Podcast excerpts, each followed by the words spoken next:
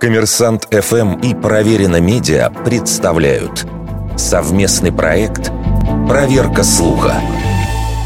Правда ли, что Сталин – автор фразы «неважно, как проголосовали, важно, как подсчитали»? Обычно приводятся две основные версии того, при каких обстоятельствах Сталин мог произнести подобную фразу.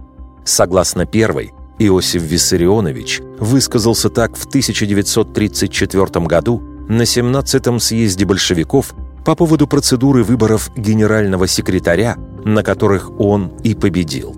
Однако на этом съезде выборы генсека вообще не проводились.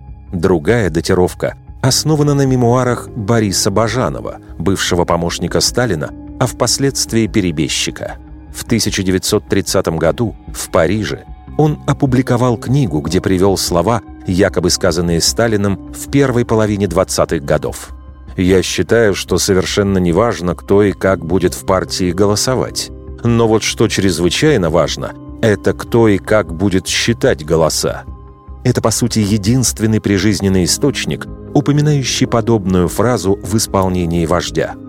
Зато в зарубежных источниках подобное выражение встречается еще в XIX веке. Например, газетная карикатура 1871 года изображала американского политика Уильяма Твида, произносящим фразу «Пока я считаю голоса, что вы собираетесь с этим делать?» Спустя несколько лет калифорнийская газета Daily Examiner приписала похожую фразу министру внутренних дел США Закарии Чендлеру. Подобные цитаты в американской прессе появлялись регулярно. Таким образом, эта фраза уже более века назад стала крылатой. И только в 1989 году в английской газете Observer ее впервые приписали Сталину, и то с оговоркой «как считается». Вердикт.